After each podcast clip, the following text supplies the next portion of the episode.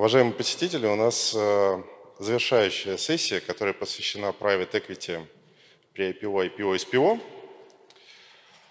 Э, у нас э, в прошлом году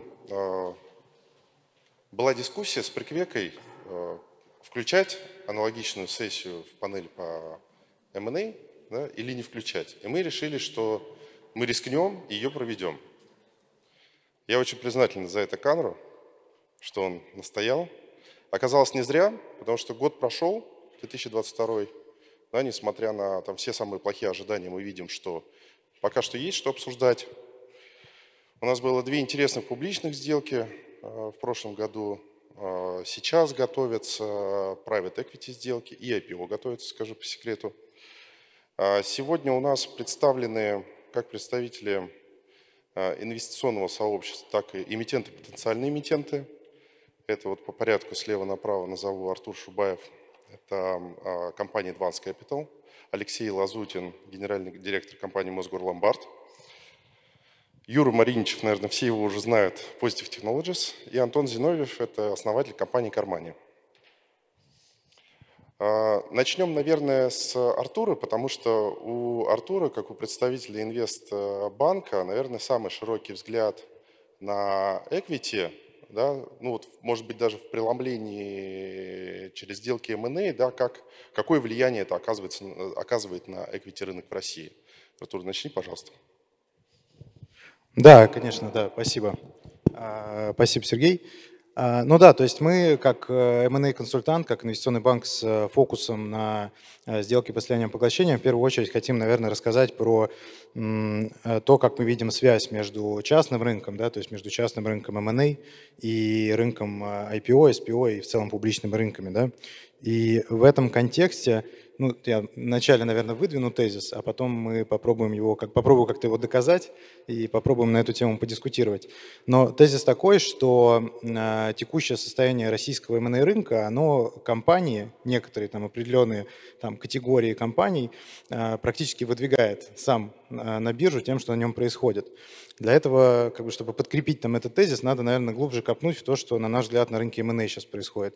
А, у нас немножко оценки расходятся с AK&M, да, там агентством, которое тоже считает объем рынка. Мы вот с прошлого года активно развиваем свой внутренний research, и на слайде, да, тут видно э, те результаты, которые там наш внутренний research насчитал. Тут чуть меньше объем рынка получился, но как бы э, факт остается фактом, да, что рынок упал в денежном выражении, рынок упал, при этом доля вот это вот, да, там э, график снизу справа, то есть доля сделок, которых продавцом выступала иностранная компания, она выросла.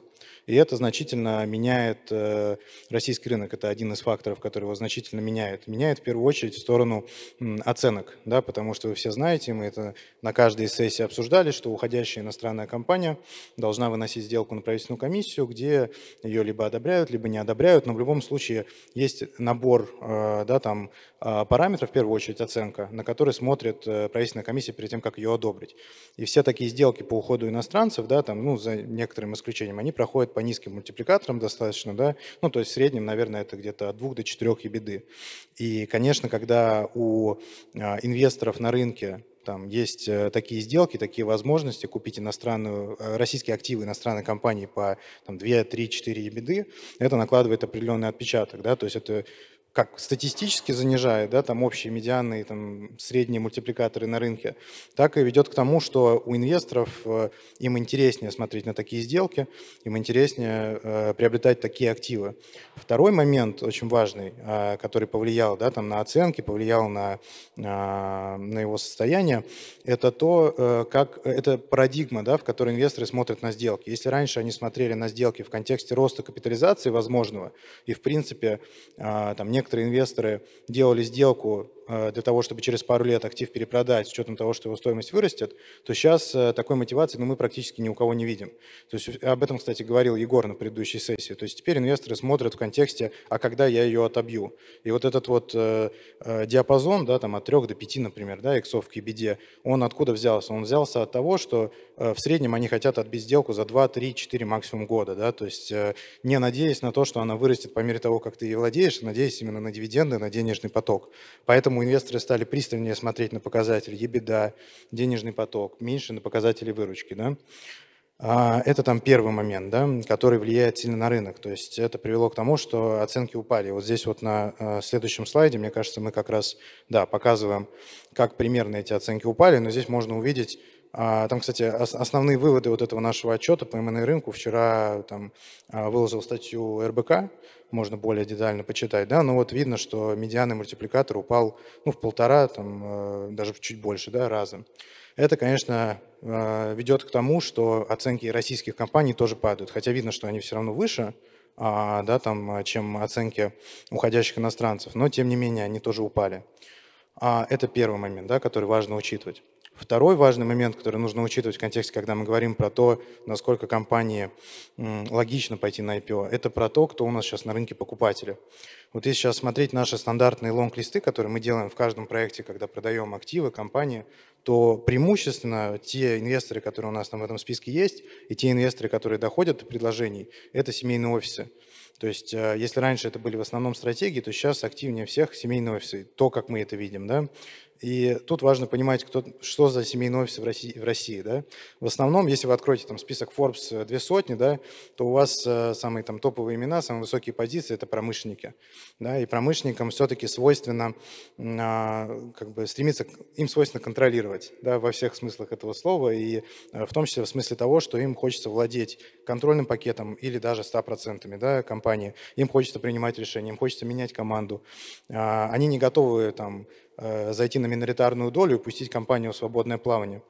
Соответственно, а что делать э, компании? Ну и так как большинство покупателей, вот такие вот семейные офисы, которые хотят контроль, а, и в целом, так как много рын... сделок было на рынке, где иностранцы уходили и продавали контроль, или 100%, да, а, это как бы доминирующий формат сделки на рынке. А теперь переходим к тому, а что делать э, российской компании, которая является бенефициаром там, происходящих событий, бенефициаром ухода иностранцев – бенефициаром а, там, а, условно импортозамещения, да, то есть которые хорошо попадают в этот тренд. Здесь там отраслей можно называть много. Это может быть электроника, например, да, там производство электроники. Это может быть там, тот же самый рынок там, fashion, аксессуаров, да, там, там, компании 12 Storeez, Lime, да, там, которые там, очевидно выигрывают от ухода, например, Zara. Ну, это просто примеры, но таких сегментов очень много. И что делать условно таким компаниям, у которых основатели хотят остаться в России да, и продолжать развиваться, продолжать реализовывать тот потенциал, который есть у компании, и им для этого нужны, первые деньги, а второе, им для этого нужен сильный партнер да, и, или партнеры. А, соответственно, а, вот такой вот формат сделки, такая концепция сделки, она текущему а, набору покупателей не очень подходит, потому что они любят контроль. И, э, соответственно, какое решение может быть этой проблемы? Да? А, решение как раз может быть частично да, там, в публичном рынке, потому что, во-первых, э, частичный рынок там, исторически, а, э, публичный рынок исторически любит больше кэшиновые сделки, да, а, где деньги идут на развитие компании. Там как бы миноритарная доля – это норма, да, то есть там никто нет IPO, да, там, где контроль или, ну, там, по крайней мере, мы про такие случаи не слышали, да. А другой момент, что так как э, преимущественно, да, там, ну, там, компромиссный, наверное, такой консенсусный э, показатель, что около 50% спроса на там, публичных э, сделках – это э, физики, да, в некоторых даже, даже больше на самом деле. Да. А, соответственно, физики, они все-таки менее э, привередливые да, там, к оценке, они все-таки price takers, да, там, нежели price setters. Институционалы, family office покупатели, они price setters физик, э, он как бы даже не, не всегда понимает, наверное, да, там, как правильно э, работает оценка, как правильно EBITDA считается, какой там EV EBITDA мультипликатор корректный, какой высокий, какой низкий. Э, поэтому в целом публичный рынок и практика подтверждает это, готов давать более высокие оценки даже те сделки, ну, как те две сделки, которые у нас были с момента, а, две публичные сделки, да, которые у нас были с момента февраля 2022 года, а, Positive и ВУШ, да, SPO Positive и ВУШ, они были по оценкам, которые значительно выше, чем те мультипликаторы, которые указаны, там, например, на вот этом слайде, да. То есть э, ВУШ, если я правильно помню, там 6 или 7, ну, Positive там уже несколько раз упоминался, да, там высокий мультипликатор, который для нас всех, мне кажется, является светом в конце туннеля. Вот, соответственно, там, публичный рынок готов давать более высокие оценки, и это тоже важно, потому что даже с нашими клиентами, когда мы приходим к фондам, а, во-первых, да, там фондов не так много уже осталось, которые именно вот инвестициональные фонды, которые фокусируются на кэшин сделках.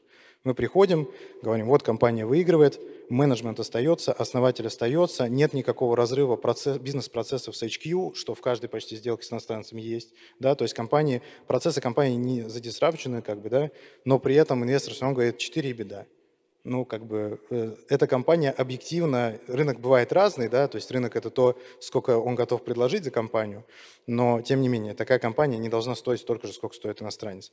Поэтому иногда биржа это действительно там лучшая опция. Если компания там, готова к публичности, прозрачности, готова там с точки зрения своих показателей, факторы роста, профиля роста, да, и особенно такие компании это технологические, потому что на самом деле другой момент про российский, э, российский рынок M&A – это то, что он сильно поменялся а, с точки зрения интереса по отраслям. Если до 2022 года к нам запросы всегда приходили, покажите что-то айтишное, быстрорастущее, технологическое, то и у нас в пайплайне было примерно 50% таких сделок, то сейчас у нас в пайплайне таких сделок процентов 10-15, наверное, а просят у нас всегда что-то железо, там заводы, пароходы, чтобы активы были, Опять же, почему? Потому что риски очень высокие на рынке, и все хотят иметь возможность, если вдруг что-то пойдет не так, реализовать эти активы, вернуть часть своих денег. А, опять же, это больше стабильности. А, опять же, возвращаемся к пункту про то, что покупатели family офисы в основном с промышленным бэкграундом, им не всегда понятно вообще, что компания делает. Это отдельная история объяснить, да, что компания делает. При этом для general public, как бы, да, там история типа cyber security, история типа, ну, там любые какие-то технологические или около технологические истории, оно вызывает интерес. А, вот, соответственно, а, мы видим, что ну, там среди наших клиентов да, есть э, ну, там где-то около 5-7, наверное, компаний, которые хотят целиться в IPO, а, целятся в IPO, да, там сейчас мы там, помогаем им поднимать при IPO раунды, да, или там планируем помогать э, привлекать при IPO раунды. А с точки зрения профиля, да, опять же, как я сказал, большой плюс, наверное, если это технологический бизнес – большой плюс, если это household name, потому что, опять же, так как 50% э, или более э, спроса – это физические инвесторы, важно, чтобы они знали про эту компанию. Да? Но это, там, не, наверное, не шоу-стопер, если они не знают, но это там, хороший, хороший, хороший бонус, да, повышает шансы. Там, другой момент, что э, и важный, наверное, да, для того, чтобы там, нашу дискуссию завершить, на какой-то, наверное, позитивной ноте, да, что если раньше IPO это все-таки была прерогатива суперкрупных компаний, да, таких э, лидеров э, отраслей, у которых там EBITDA должна была быть, ну, там, не менее 100-150 миллионов долларов, да, э, то сейчас мы видим другое, да, что на самом деле наоборот, с учетом того, что спрос сильно упал, потому что иностранные э, фонды ушли, да, то есть э, вот эти сделки, опять же, те две сделки, которые были, они были в районе там полтора-два, там два с половиной миллиарда рублей да, то есть чтобы сделать такое IPO, а у тебя там EBITDA 10 миллиардов, то это будет очень низкая доля фрифлоута, то есть как раз-таки а, тот спрос, который рынок сейчас готов дать, он больше подходит для компаний среднего размера. И это в целом, ну, кажется, что для рынка и для экономики, для многих игроков хорошо, да, потому что они, те, для кого раньше IPO был недоступен, а сейчас он, может быть, даже больше подходит, чем для более крупных игроков. Ну вот в качестве примера, да, это там не с российского, правда, рынка пример, но вот на узбекском рынке недавно была сделка IPO одного там автомобильного производителя. А у них оценка была где-то полтора миллиарда долларов, разместили они 5 миллионов долларов. А получили фрифлоут 0,3%. То есть как бы не уверен, что там для российских крупных там, компаний это какая-то интересная история будет. Да? При этом а, для компаний там, среднего размера, вот как ВУШ, да, и там других э, лидеров э, своих отраслей, в том числе которых я там упоминал, да, это может быть э, там, хорошей опцией. Да? То есть вот если вкратце, то, наверное, вот так. В Узбекистане, по-моему, один производитель автомобилей. Мне кажется, это он да. и был, да. да. Юра, скажи, пожалуйста, вот как повлияло, точнее, какое влияние э, узнаваемость бренда Positive э, оказала на успешность вашей сделки? Ну, на самом деле, действительно, у нас такая интересная история, когда бизнес и наша публичность, они идут э, в таком одном стримлайне. То есть бизнес развивается высокими темпами у нас по итогам 2022 года, фактически удвоение объема бизнеса произошло, и котировки акций, они поддерживают такой же темп, даже чуть опережают темпы роста бизнеса. И на самом деле синергия очень хорошая, потому что а, если там раньше нас знали как компанию, которая работает в области кибербеза, является одним из лидеров этой отрасли. Нас знали э, в основном наши клиенты, наши заказчики и участники рынка профильные. А, то сейчас публичностью нас узнало гораздо большее количество людей, потому что у нас не было продуктов сегмента B2C, нас знали только профессионалы, сейчас мы как бы на слуху даже у тех, кто не пользуется нашими продуктами. И, соответственно, это дало как бы такое, в принципе, публичную историю компании. Но и во, во вторую очередь, как бы наоборот, а, наши акционеры часто являются сотрудниками, которые работают в области информационной безопасности, а, топ-менеджерами в этой отрасли, они как раз, приходя к себе э, на работу, думают, вот, блин, какой крутой позитив, будем покупать его продукт, чтобы он защищал. Раз же компания это дорого стоит, раз ее так высоко оценивают, она растет дальше, аналитики дают свою оценку, значит, она хорошие продукты делает. Ну, собственно, так и есть. Да, спасибо. Артур, спасибо. А, у нас а, есть и представители B2C, а, компаний в панели. Антон, наверное, вам тогда дам слово. Расскажите, пожалуйста, ваш взгляд как потенциального эмитента и эмитента облигаций, и участника private equity рынка. А, как вы смотрите на перспективы, как вы смотрите на состояние рынка, как вы смотрите на своих потенциальных инвесторов, возможности? Э, добрый день, спасибо, что позвали на эту сессию. А, ну, пару слов скажу про рынок. А, мы все видим и надеемся, то, что все-таки вот эта история со специальными ситуациями, да, в которых э, достаточно маленькие мультипликаторы для владельцев бизнеса, она все-таки проходит. То есть она остается в прошлом.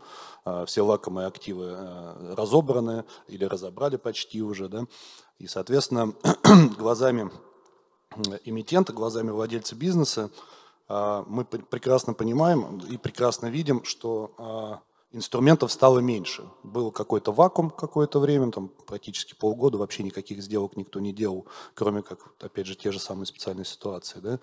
А, но потихоньку этот вакуум проходит, а, и здесь, знаете, с другой стороны, а, есть интересная история. Мы э, все знаем, что есть понятие странового риска, да? и есть э, страновой риск у России, но нет такого понятия, как риск российского инвестора на все остальные страны, а по факту он уже есть. То есть сейчас иностранные активы стало покупать опасно.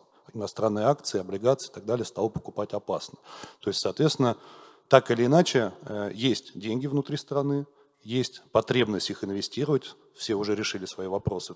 Сначала надо их забрать, потом надо выдохнуть, да, ну а третья стадия, наверное, все-таки надо их куда-то инвестировать, потому что инфляция и так далее, и так далее. Вот. И, а, например, мы, как э, владельцы бизнеса, как э, эмитенты облигаций, а, мы понимаем, что этот спрос есть, мы его чувствуем.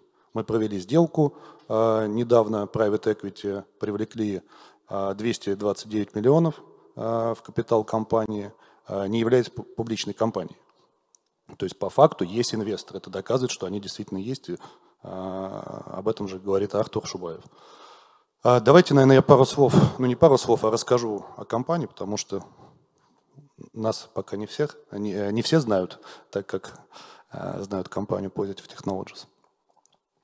А, мы а, финсервис в кармане, мы а, онлайновая бизнес-модель, нас очень часто в этом плане сравнивают с Тиньковым. Мы одни из первых а, сделали агентскую модель, то есть у нас нету ни одного собственного офиса, у нас а, кусочек бизнес-процесса, определенный этап бизнес-процесса делали агенты, и с 2018 года мы начали переходить в полный онлайн, то есть в взаимодействие с нашим клиентом, заемщиком через мобильное приложение, несмотря на наличие залога. Основной продукт, кто не знает, это деньги под залог автомобиля, и инновации на этом рынке было то, что для клиента инновации, было то, что автомобиль остается у клиента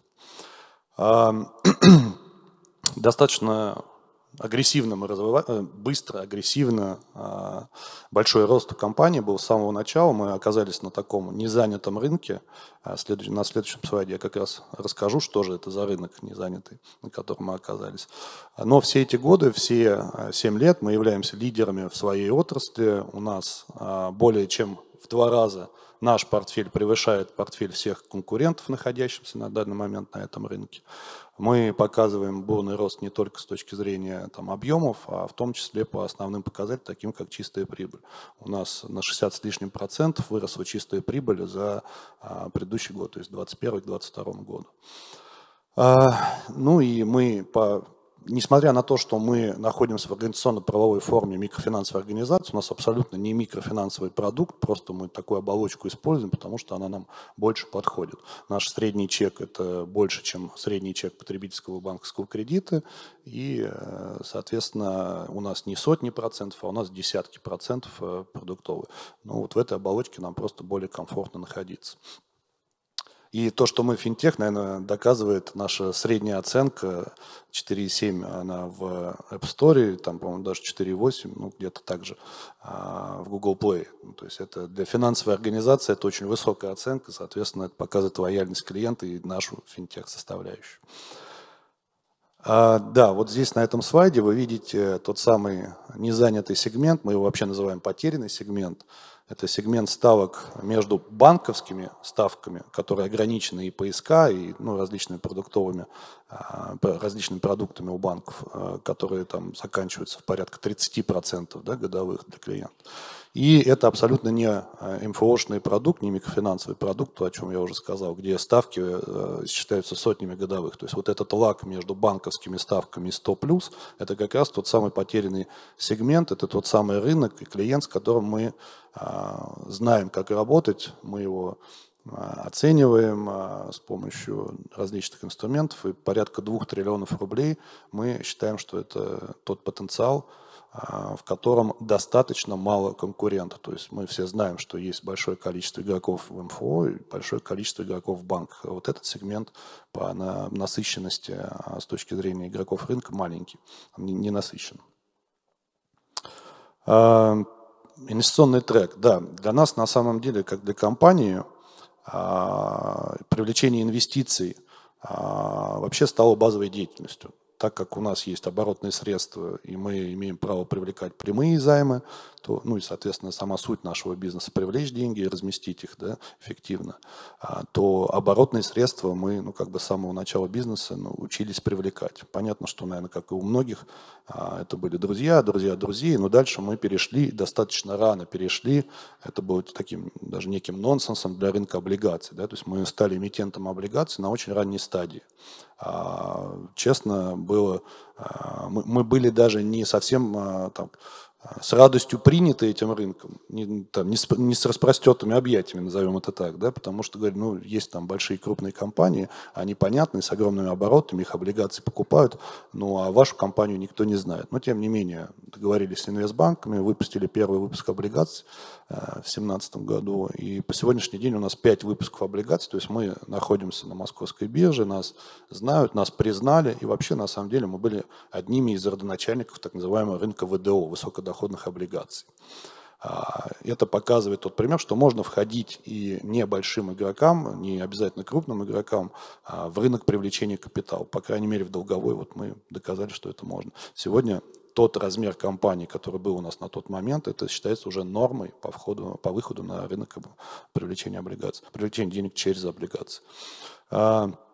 Вторая часть – это капитал. У нас есть регулятор. Регулятор четко разделяет оборотные средства с собственным средством. У нас есть норматив N1, и если мы хотим расти, то нам надо иметь определенное количество собственных средств. Хотим еще расти, значит, еще надо добавлять собственных средств. Какой способ? Продаем долю. Таким образом, на сегодняшний день у нашей холдинговой компании больше 170 акционеров. То есть, находясь в непубличном поле с точки зрения привлечения капитала, мы, как базовую деятельность, все 7 лет вели, а, а, вели как базовую деятельность, имели привлечение денег именно в капитал, что, конечно, сформировало для нас ну, некую компетенцию. А, в этом плане, конечно, компания хочет быть готова для выхода на публичный рынок. То есть у нас сейчас стоит цель, мы уже, наход... Э, мы уже Э, в российском периметре находимся в форме акционерного общества, и вот последнюю сделку, которую мы делали, это уже была сделка не по продаже доли в, э, в ООО, да, это была сделка по продаже именно акций в акционерном обществе холдинговой компании. Э, да, вот здесь вот вы видите на слайде, что в 2022 году мы получили только первый раз кредитную линию от банка. То есть наш бизнес Э, очень сложно дотягиваться до банковских кредитных инструментов. Это тоже некая специфика, которая нас двигала ко всем, э, ну, к различным другим инструментам, помимо банковского кредитования. А, ну, про раунд я уже вам сказал. один слайд куда-то делся. Сейчас, секунду. А, нет, все. все. Чуть раньше закончил, на три минуты.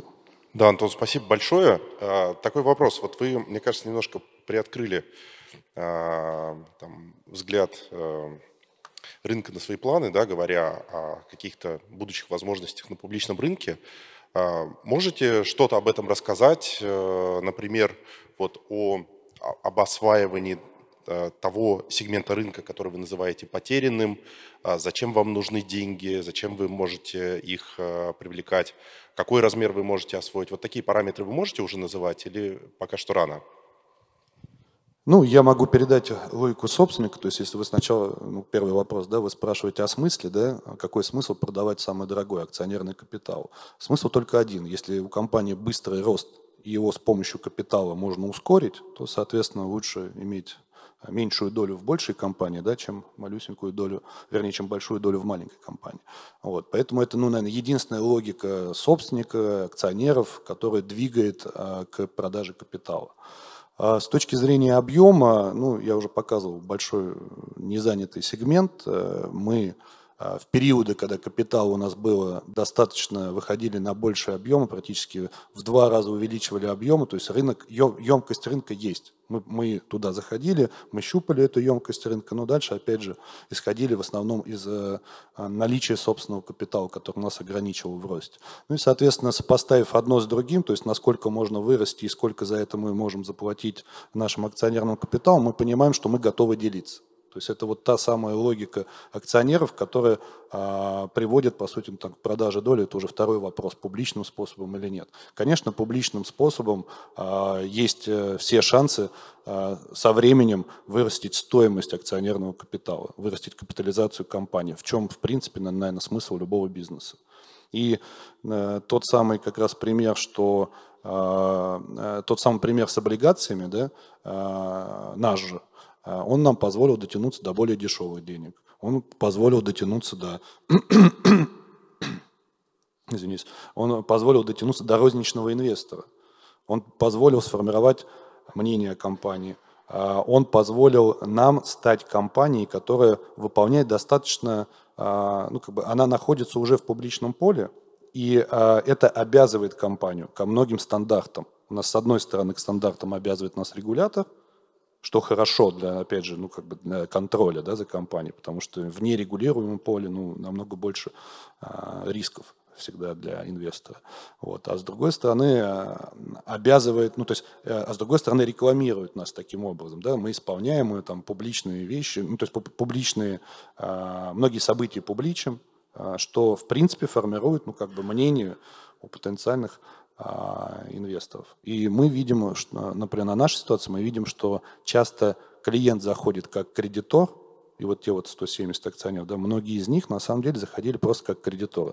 Пожили какое-то время с компанией, увидели, там, узнали о ней больше, увидели ее а, как бы трек, увидели то, что компания платит, исполняет свои обязательства и уже переходят э, в позицию акционеров. Ну, звучит, на мой взгляд, очень органично. Мы желаем вам удачи. Спасибо большое. А, Юрий, расскажи ты, пожалуйста, про секреты успеха на а, публичном рынке equity. Да, спасибо большое за возможность сегодня выступать перед э, аудиторией. Действительно, я вот сейчас в первой половине дня сидел в этом зале и вспоминал, как а, на мероприятии, посвященном IPO 2022 года, которое проходило 1 марта в этом зале, вот мы вместе с коллегами тоже обсуждали. И как раз это было такое сложное время, там прошло э, буквально там неделя с момента такого шока, который все получили. А, и вот э, участники одной из панельных дискуссий говорили там про планы IPO, и одна из участниц сказала, что вот мы планировали в 2023 году, но теперь, наверное, не раньше 2026 года мы что-то сможем вообще реализовать. И я тогда подумал, ну как же так вот, э, как бы такие планы уже строить на три года вперед, что все будет так плохо, все будет невозможно. Наверное, все-таки будет получше. И вот э, история этого года все-таки показывает, что несмотря на все шоки и кризисы, которые в этом году с нами произошли, действительно рынок не мертв, есть возможность э, организовывать, проводить сделки. И, собственно, наше SPO является одним из э, примеров того, как можно было сделать это в этом году. Но я буквально коротко расскажу о том, что это не первая наша сделка, не первое наше размещение на рынке капитала. Собственно, у нас изначально компания а, которая работает уже 21 год на российском рынке. Как я уже сказал, работала в сегменте B2B. И, конечно, кратный рост бизнеса компании, ее развитие как визионера, лидера отрасли какой-то момент приводит к тому, что компания хочет стать публичной. И это, на самом деле, совершенно правильное желание, на мой взгляд, и важная ступень в ее развитии для расширения бизнеса в дальнейшем. Но первым шагом, конечно, нужно было трансформировать систему корпоративного управления, систему вообще устройства бизнеса компании. И мы решили, что, наверное, правильным шагом в эту сторону будет выпуск облигаций.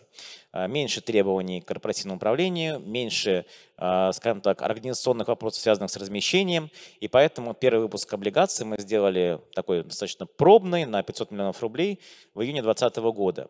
А, сделка прошла успешно, у нас была переподписка в несколько раз, и действительно показала то, что инвесторы, несмотря на то, что не знают компанию как бренд, потому что не имеют возможности покупать ее продукты, все равно готовы инвестировать э, в инструменты, предлагаемые этой компанией.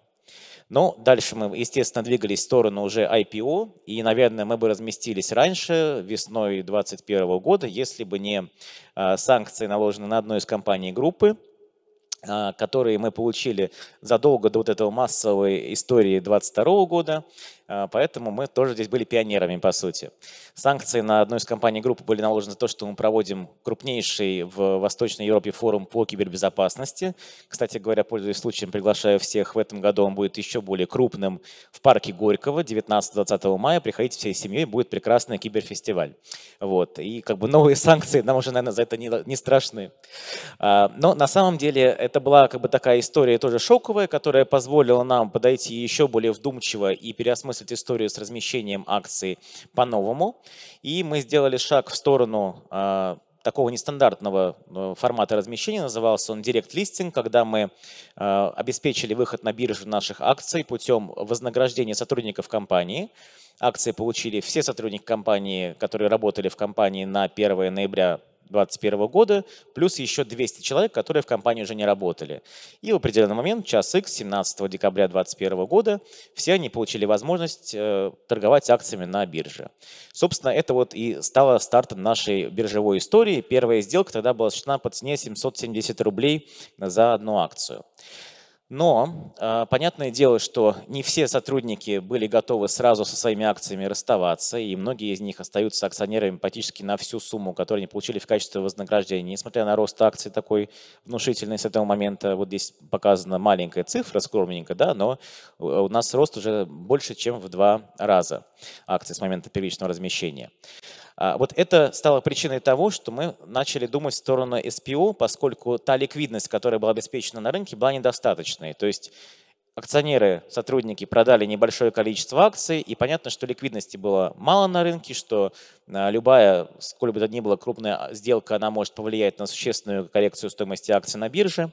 Поэтому мы понимали, что объемы торгов нужно увеличивать, и ликвидность тоже должна расти. Поэтому вот мы задумали провести SPO а, в сентябре 2022 года, мы к нему тоже так шли, готовились, поняли, что уже рынок, в общем-то, оправился от шока полугодовой давности, готовили эту сделку, и вот, собственно, первоначально планировали стартовать 12 сентября, но в этот период а, биржа а, сделала послабление для инвесторов, которые раньше были заблокированы э, с активами. Мы решили, что тоже может а, как-то оказать влияние на биржевую ситуацию в ту или иную сторону, поэтому перенесли нашу сделку на 19 сентября. 19 сентября мы запустили сбор заявок, провели масштабную пиар-компанию по размещению наших акций. Ну и, собственно, 21 сентября в очередной раз поняли, что мы попали точно в яблочко. А, наша сделка снова прошла в такое как бы неспокойное время. А, на самом деле это стало таким тоже очередным шоком, который делает сильнее. А, мы поняли, что не нужно отказываться от сделки, потому что мы обещали своим инвесторам, что мы обеспечим рост ликвидности. Это, безусловно, повлияло на коррекцию стоимости размещения. Я об этом скажу на следующем слайде. Но мы сделали эту сделку и, привлекли 1 миллиард рублей, что в тот момент на фоне мобилизации казалось, наверное, фактически невозможным. Ну и вот, э, продолжая историю с выпуском облигаций, э, мы в декабре 2022 года привлекли уже второй выпуск облигаций, сделали, и э, ставка составила уже там 11,5%, что для нас было очень комфортным. То есть мы поняли, что наша история публичности, как эмитенты и облигации, и акции, она действительно влияет на все. И на бизнес, и на внимание со стороны широкой аудитории, и на те ставки, по которым можем в том числе выпускать облигации. Поэтому в нашем случае это такая прям хорошая синергия. Что касается СПО, вот, собственно, здесь ключевые факты про него сказаны. А, если говорить про период, который она проходила, да, то есть 10 тысяч инвесторов, участников СПО, на самом деле, когда многие, там, наверное, большинство думали о том, снимать ли все деньги со счетов, ехать ли там в ближайшие страны, там, да, или как-то еще обезопасить себя от происходящих событий, наверное, объем привлеченных средств и количество участников инвесторов говорит о том, что компания к этому моменту, хотя всего меньше года была на бирже в качестве эмитента акций, смогла завоевать доверие своих инвесторов. И действительно, а, мы опять же пошли по нестандартному пути. Это было первое полностью розничное SPO э, в России. Это было пол, полностью маркетинг на московской бирже. Вы знаете, что технологические компании обычно делают размещение, но вот до недавнего времени делали там на зарубежных биржах. И, собственно, на московских э, площадках были ADR или ГДР этих компаний. Но вот то, что мы сделали, на самом деле, показало то, что рынок жив, и то, что розничные инвесторы вполне могут сделать а, хорошую сделку даже в такие неспокойные времена. И количество покупателей, вот 10 тысяч инвесторов, э, коллеги из банков-организаторов нам подсказали, что это э, с момента крупных народных размещений ВТБ и Роснефти было крупнейшим количеством участников одной вот сделки на э, рынке акций. Что еще, конечно, помимо того, что мы скорректировали цену, вот здесь прям видно на графике, да, что мы подходили к началу SPO с ценой 1200 примерно рублей за одну акцию. Понятное дело, что через два дня после начала сбора заявок цена э, серьезно снизилась, но понятное дело, что мы э, уже решили, мы остаемся в сделке и инвесторам дали некую гарантию. Первая гарантия была в том, что цена размещения будет скорректирована и составит не больше того значения, которое будет на дату закрытия формирования книги заявок. То есть вот в пятницу мы завершали сбор заявок, и мы обещали, что цена будет не выше того, что было на бирже. Так мы и сделали. Вот цена была скорректирована практически на 160 э, рублей от того, что мы изначально планировали. А второй элемент такого размещения, которое тоже оказалось, наверное, таким очень интересным для участников нашего СПО, это инновационная оферта, а, согласно которой все участники СПО получили возможность в течение года докупить еще дополнительные акции по той же самой цене. Понятное дело, что ни мы, ни инвесторы не могли знать, куда пойдут котировки акций, как будет ситуация развиваться с геополитикой и с тем, что произошло в сентябре. Но, а, скажем так, это инструмент, который никого со стороны инвесторов ни к чему не обязывал взяли обязательство мы, что каким бы ни был курс акций, мы э, гарантируем, что одну дополнительную акцию на каждые 4 купленные в рамках СПО инвесторы смогут приобрести в течение года. Четыре окна оферты, два из них уже прошло и два еще остаются. И вот в рамках э, этих двух окон оферты в первый раз цена была уже примерно на 15% выше, чем можно было купить. Инвесторы воспользовались, какая прекрасная возможность купить акции дешевле, чем они стоят на бирже. Сейчас на второе окно оферты э, цена уже была другая, она была на 62% выше. То есть представьте, на бирже акция стоит 1700, а у вас есть право купить ее по 1061 рубль. Конечно, прекрасное предложение. Но понятное дело, что это не безграничная акция, то есть есть условия 4 плюс 1, только одна акция дополнительно на те 4, но это опять же формирует тот трек-рекорд инвестиционный, который важен для инвесторов. Да, компания с 20-летним опытом, но компания как эмитент молодая, мы должны завоевывать доверие инвесторов. И мы это, собственно, делаем такими вот инструментами, которые позволяют им, даже тем, кто не разбирается в инвестициях прям кардинально и досконально, понимать вот реально на математике, сколько я заработал на этой компании и какие обещания она выполняет.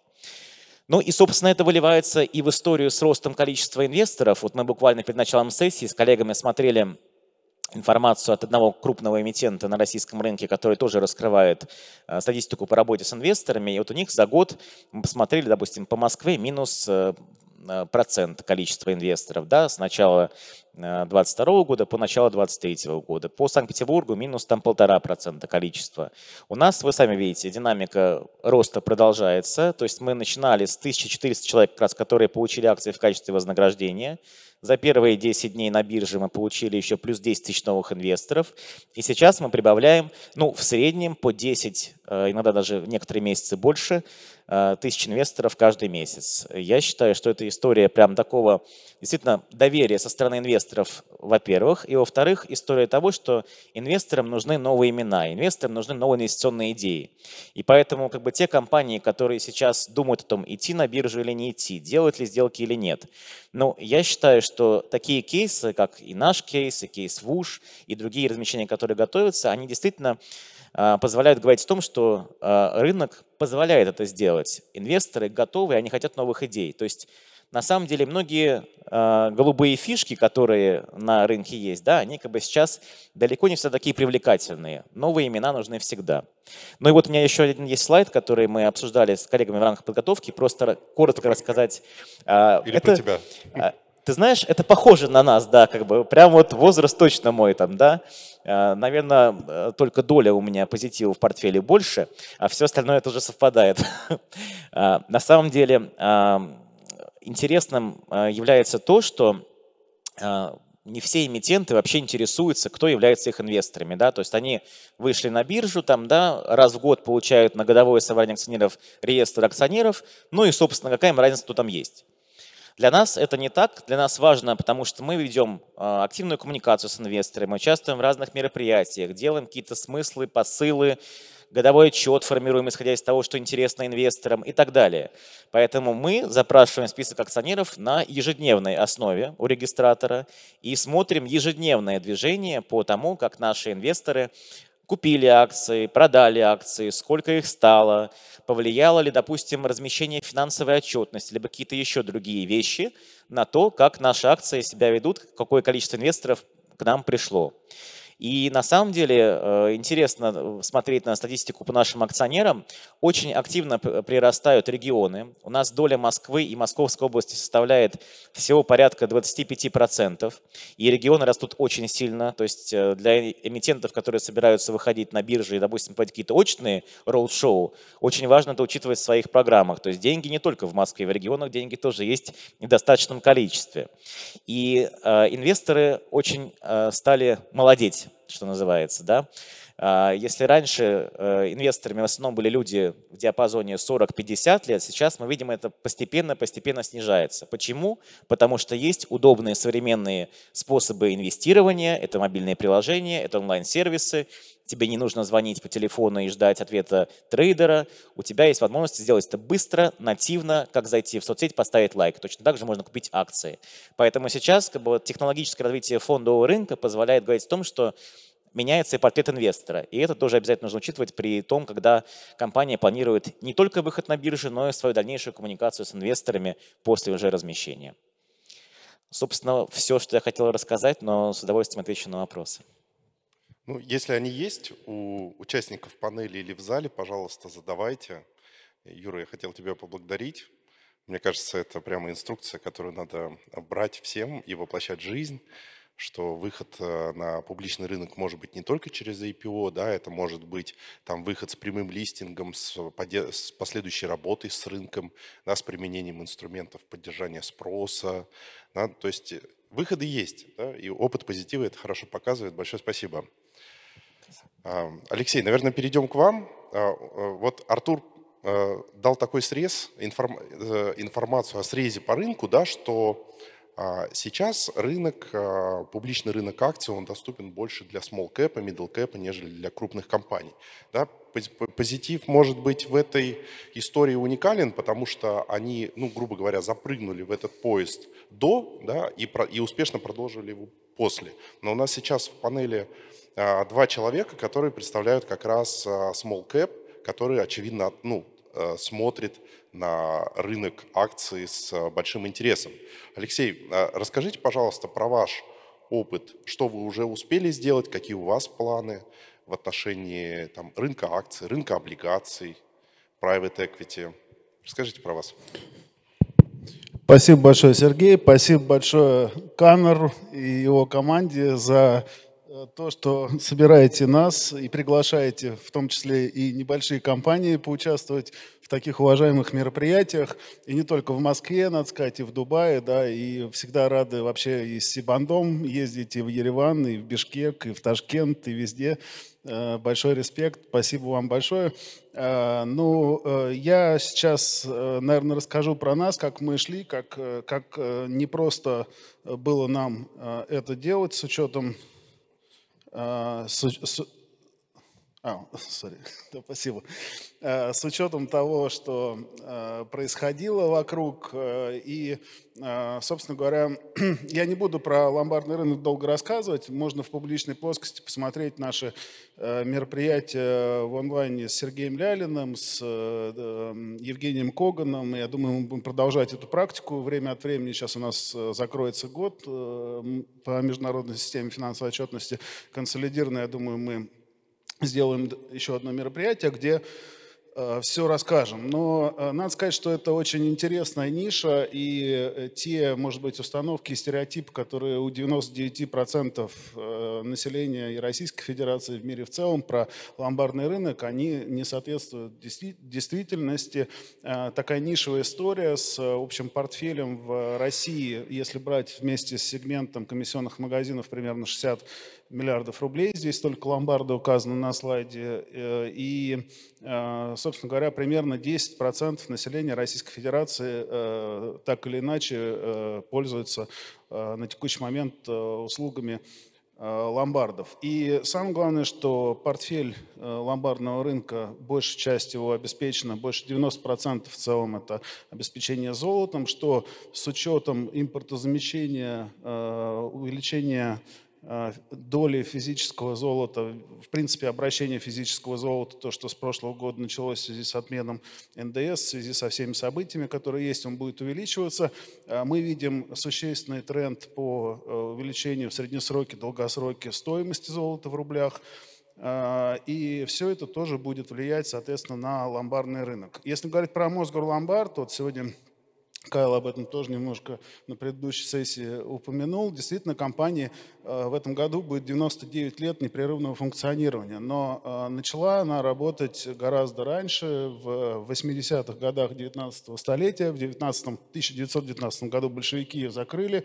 И с 1924 года, несмотря на все события, которые, э, может быть, были даже и более серьезными, чем то, что мы проживаем сейчас, компания функционировала непрерывно, была государственной. В 2018 году мы с партнерами приобрели э, данный актив, как раз имея очень серьезную э, компетенцию в этом рынке, очень большой опыт, и посмотрели, что можно сделать, сделали ее прибыльной, и дальше начали масштабировать за счет привлеченных средств. Причем нас биржа изначально не пускала к себе, поэтому нам пришлось выпустить коммерческие облигации, несколько выпусков.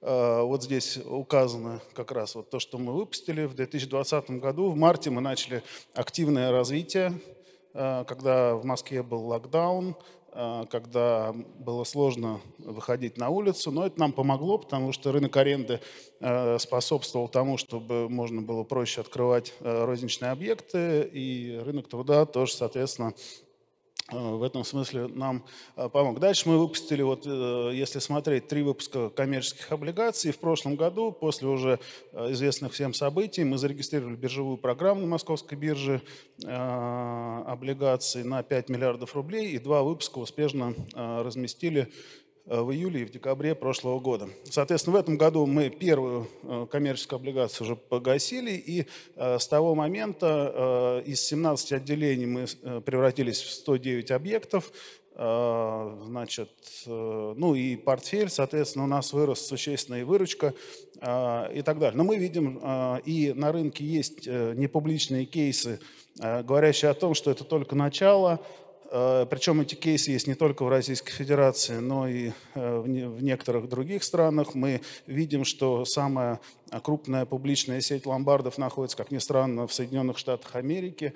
Но при всем при этом технологичность э, и ломбардного направления, и других э, финтех направлений, о которых Антон тоже рассказывал, и вообще банковские розничные сегменты, не только розничные, в нашей стране, на мой взгляд, развит более интересно. Ну, в этом слайде очень много можно э, говорить.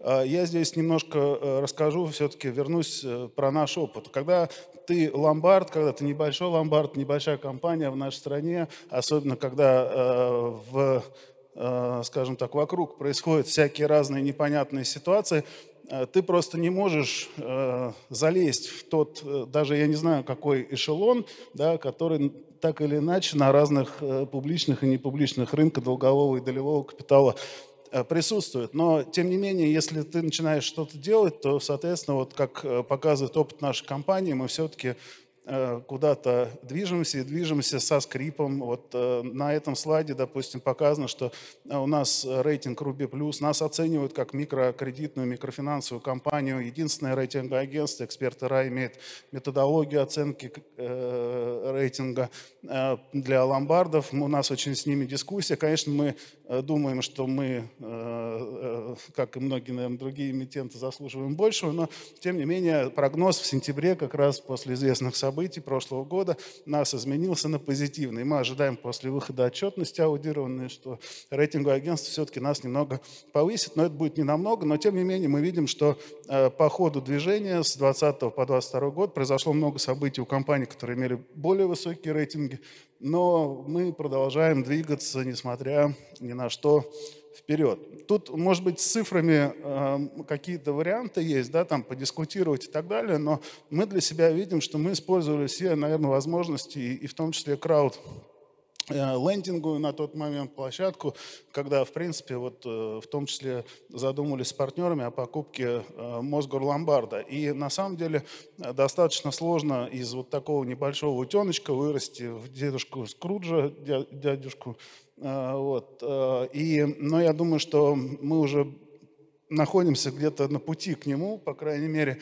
И э, надо сказать, что вот и Артур сегодня говорил, что возможности для малых, средних э, компаний на бирже, они появились э, гораздо больше в этом году. И э, если бы мы вели диалог о том, что мы хотим выйти в текущем состоянии, допустим, на публичный рынок пару лет назад на нас, наверное, посмотрели как одного утенка, который в самом начале пути. Но сейчас, мне кажется, мы все-таки находимся где-то несколько более высоком положении и всячески стараемся сделать так, чтобы уже в этом году выйти на рынок капитала. Вот Кайл вот сегодня сказал, что в течение там пару лет, некоторые говорят, что давайте через пять лет к нам приходите, а мы говорим, что вот мы хотим прямо сейчас. Вот. Э, не знаю, что из этого получится, но э, с учетом того, что Антон сказал очень правильно, что страновой риск сейчас в большей степени относится не к иностранным, скажем так, э, не, не, не к нашей российской экономике, а к иностранным в большей степени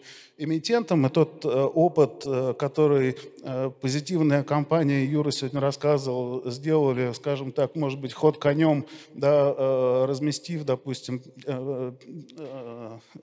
директ, прямое размещение на бирже и потом последующие какие-то шаги Э, сделали, то мы э, для себя понимаем, что нет ничего невозможного, э, засучили рукава и движемся вперед. В общем-то, опять же, здесь про риски можно э, прочитать много всего, как бы, но мы видим э, для себя, что э, на текущий момент, а, особенно с учетом того, что даже институционалы говорят, что э, с прошлого года вообще некоторые компании не раскрывают отчетность и Э, у некоторых компаний нет совета директоров, нет консолидированной финансовой отчетности, чтобы посмотреть.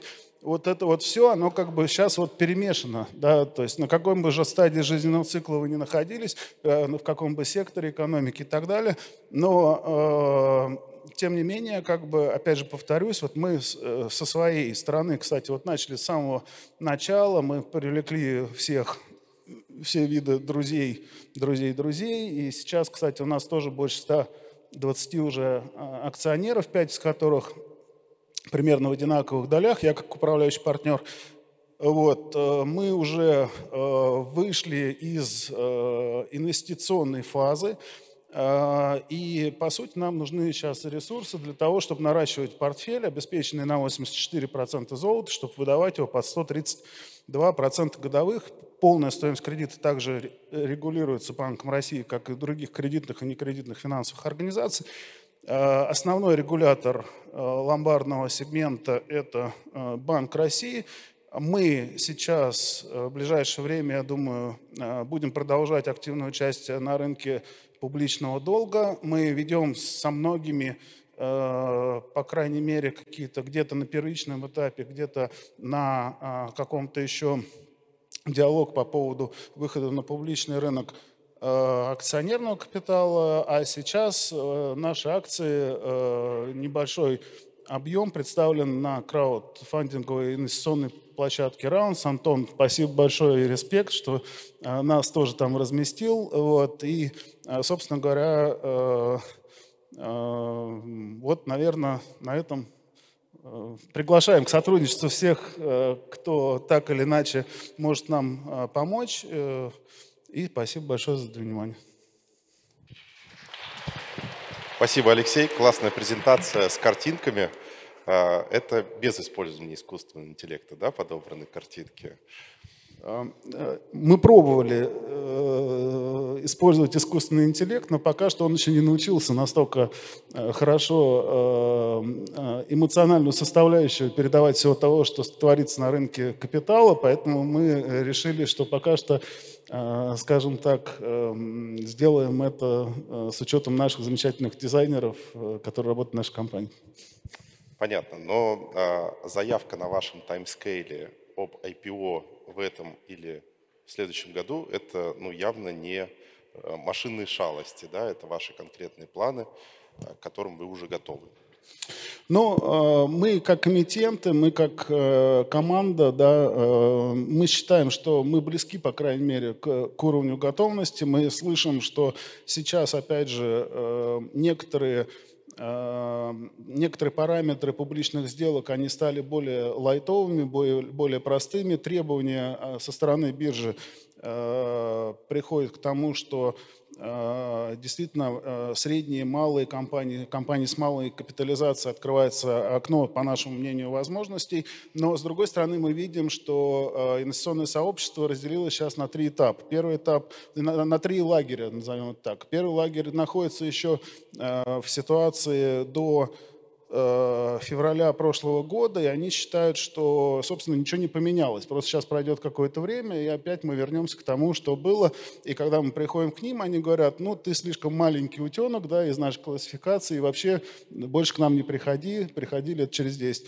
А, второй лагерь находится где-то посерединке, да, в процессе перехода. И третий лагерь – это в основном, конечно, небольшие компании, которые говорят, ну вот small cap, в принципе, это новая ниша, Э, которая может, э, может быть, даже затмить э, всех больших других компаний на первом этапе, потому что количество тех компаний, которые большие, они уже, в принципе, на рынке как бы и ну, не такой большой, в принципе, потенциал. Вот, поэтому, да, мы поставили, да, мы сделаем все, что, скажем так, от нас зависит для того, чтобы это сделать, что будет в итоге? Э, может быть, э, эта наша подготовка приведет к какому-то стратегу, допустим. Да? Здесь очень много всяких таких нюансов, как бы, которые по пути надо решить, но если это будет публичное размещение, э, на мой взгляд, это более на текущий момент интересный вариант развития событий.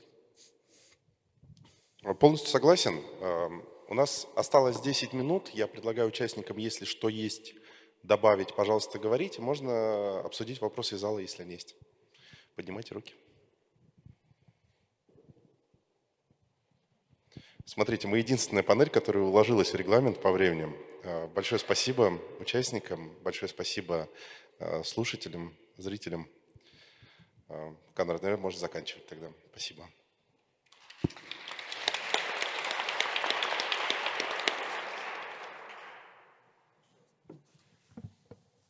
Большое спасибо. А, ну, мы не заканчиваем, мы сейчас переходим, наверное, на приятные приятную часть э, нашего мероприятия. Будем награждать лучшие компании, лучшие команды года, лучшие сделки года.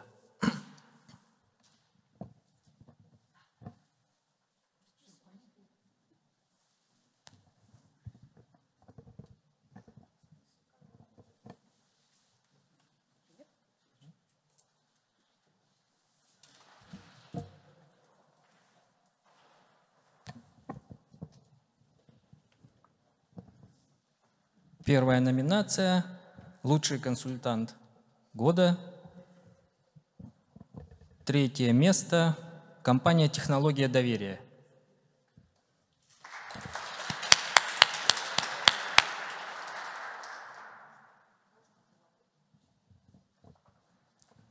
Так, представителя сейчас нету. Но ну, мы передадим им их награду. Второе место группа B1.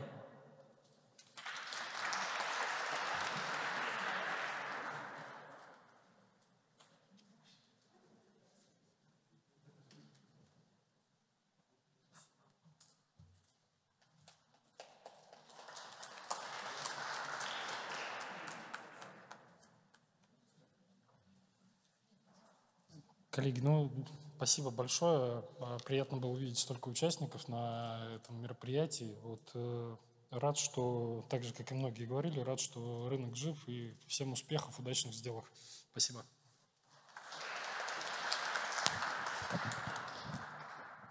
Первое место – компания Kept.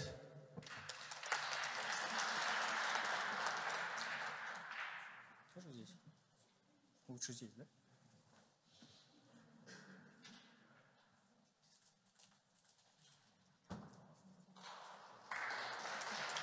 Коллеги, благодарю организаторов за такую премию. Спасибо вам большое. Это очень большая честь для нас.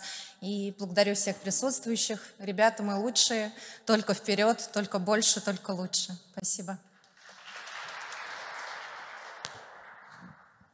Следующая номинация – лучшая юридическая фирма. Э, в прошлые годы мы делили эту номинацию «Лучшая международная», «Лучшая российская юридическая фирма». В этом году будет впервые э, в одной номинации, поэтому, я думаю, ценнее победа. Э, третье место компания Денеу. Правильно произношу? Денео.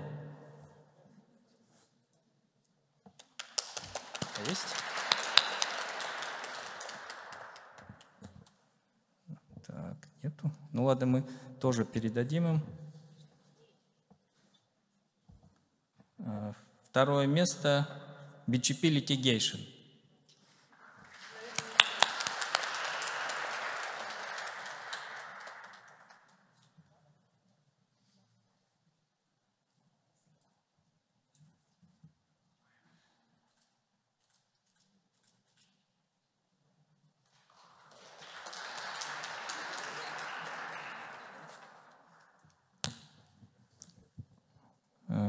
Первое место э, – Мелинг, Войтишкин и партнеры.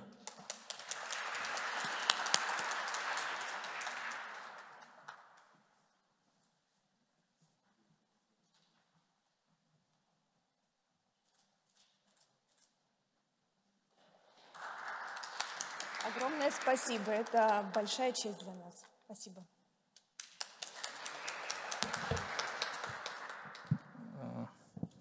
Самый активный сегмент а, уже на протяжении нескольких лет в, а, в России – это технологический сектор, поэтому мы решили этот сектор выделить отдельно.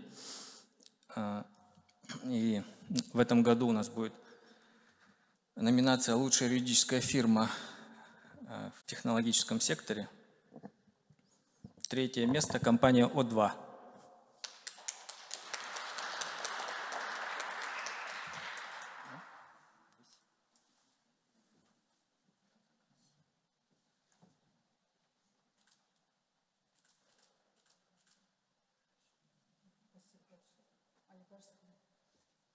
Спасибо большое. Неожиданное появление новой номинации. А, Всегда очень приятно. Кандр, спасибо за а, то, что нас собираете. Очень всегда интересно и качественно. Благодарим.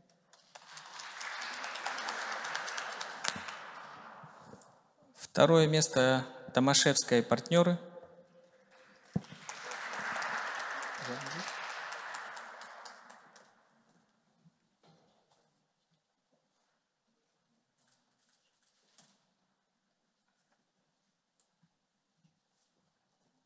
Да, спасибо большое, коллеги. Было очень приятно присутствовать на конференции, получить награду. Всем успехов, всем позитива и больших интересных сделок. Э, Первое место компания DS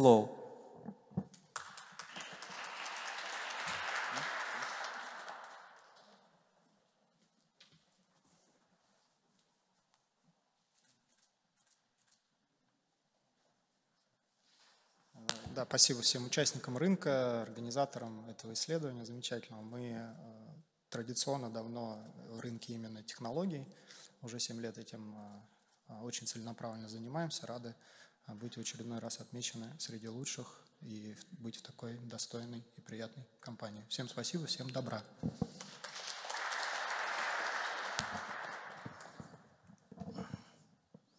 Следующая номинация – лучший инвестиционный банк. Здесь первое место – Совкомбанк.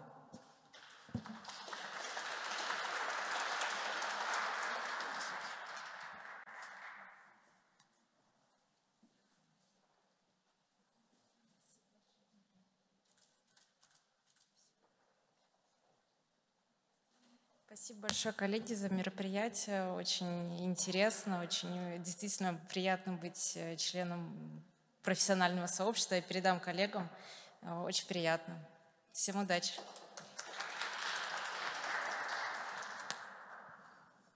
Лучший инвестиционный банк в технологическом секторе – Advanced Capital.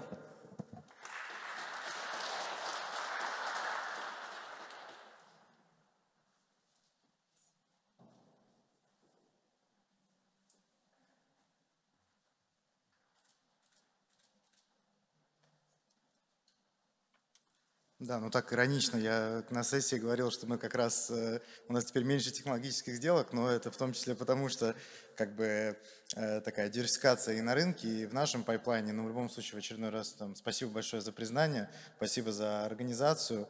Э, Всех был рад видеть и всем успехов. Спасибо.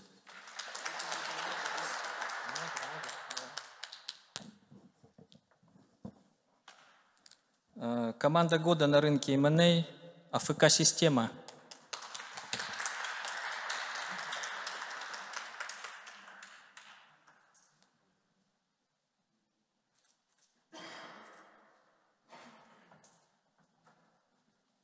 Коллеги. А, Спасибо большое организаторам. А, Очень масштабное, полезное мероприятие. Очень приятно видеть коллег вживую, а не сквозь экран. А, Хотел поблагодарить вас за оказанное доверие. Будем продолжать способствовать э, активному развитию а, российского инвестиционного рынка. Благодарю.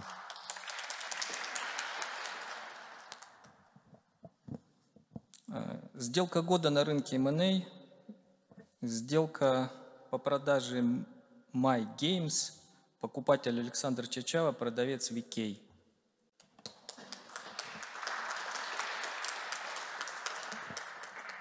Вот, никого нет. Ну, мы передадим награду. Так. Следующая номинация – сделка года на рынке IPO и SPO, компания Positive Technologies.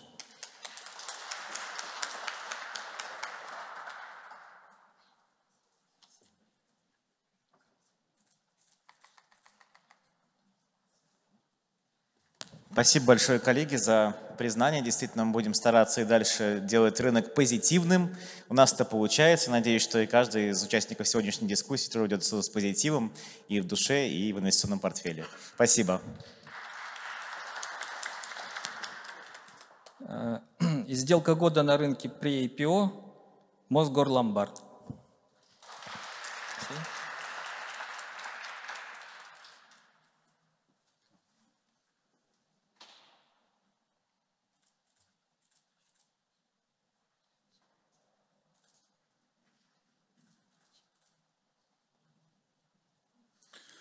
Спасибо большое, Канер. Э, несколько неожиданно на самом деле, потому что ну, у нас до сих пор она проходит. Я думаю, что это такое авансом небольшое. Может быть, э, самое главное, чтобы в следующий раз или в марте, или в сентябре э, можно было показать какие-то результаты уже на публичном рынке капитала. Спасибо большое. На этом все. Большое спасибо. Увидимся в следующем году. Кто получил награду.